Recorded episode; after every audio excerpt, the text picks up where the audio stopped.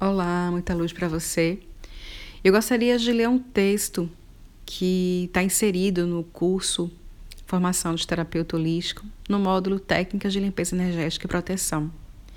Esse é um texto que eu pratico e que eu acho muito válido colocarmos como uma leitura diária em nossa vida.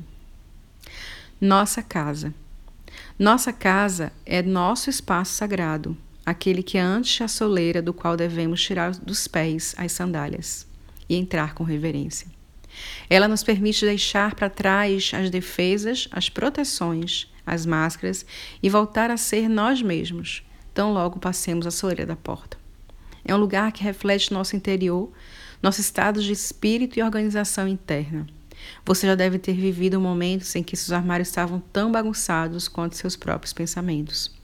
Curiosamente, a casa nos presta o serviço inverso. Quando resolvemos colocá-la em ordem, também nos organizamos internamente. Ao arrumar na mesa um vaso de flores, enfeitamos a alma. Ao abrir sua porta para receber amigos, abrimos nosso coração ao outro.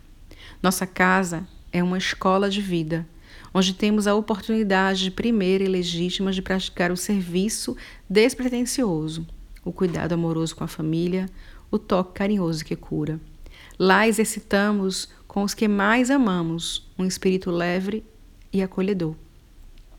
É a nossa possibilidade de gerar a luz que iremos posteriormente irradiar para o mundo. É o lugar do aconchego, da proteção do mundo externo, do descanso, do conhecimento e do, do, e do conhecido. Da sopa quentinha, do sofá macio, do chinelo que não aperta, do lençol cheiroso das trocas de afeto, das celebrações, das reuniões familiares cheias de significado. Mas, sobretudo, nossa casa somos nós mesmos. Nós imprimimos vida a ela. Traremos beleza, conforto e cor pelo tipo de móveis que escolhemos. Saúde, sabor, alegria através das refeições que planejamos ou fazemos com amor capricho na confecção do pano, da mantinha de crochê, da toalhinha bordada que vai enfeitar a bandeja, carinho na compra dos petiscos, no preparo daquele, daquela sobremesa preferida, na escolha da flor de perfume suave, mas que encanta.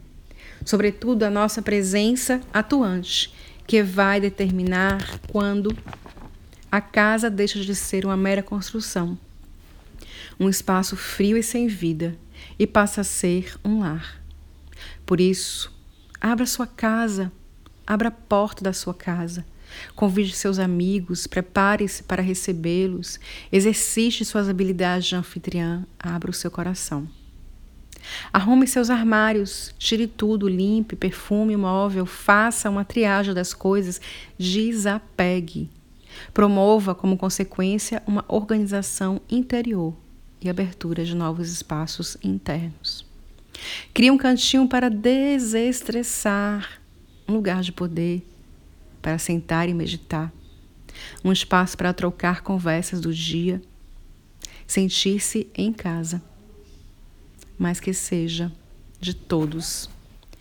Esse trecho é um trecho que faz com que a gente compreenda que para que possamos ser o que queremos ser nesse mundo, Precisamos primeiramente arrumar a nossa casa interna e o nosso lar, a vida que vivemos com os nossos familiares. Muita luz para você, muitas bênçãos de luz para você.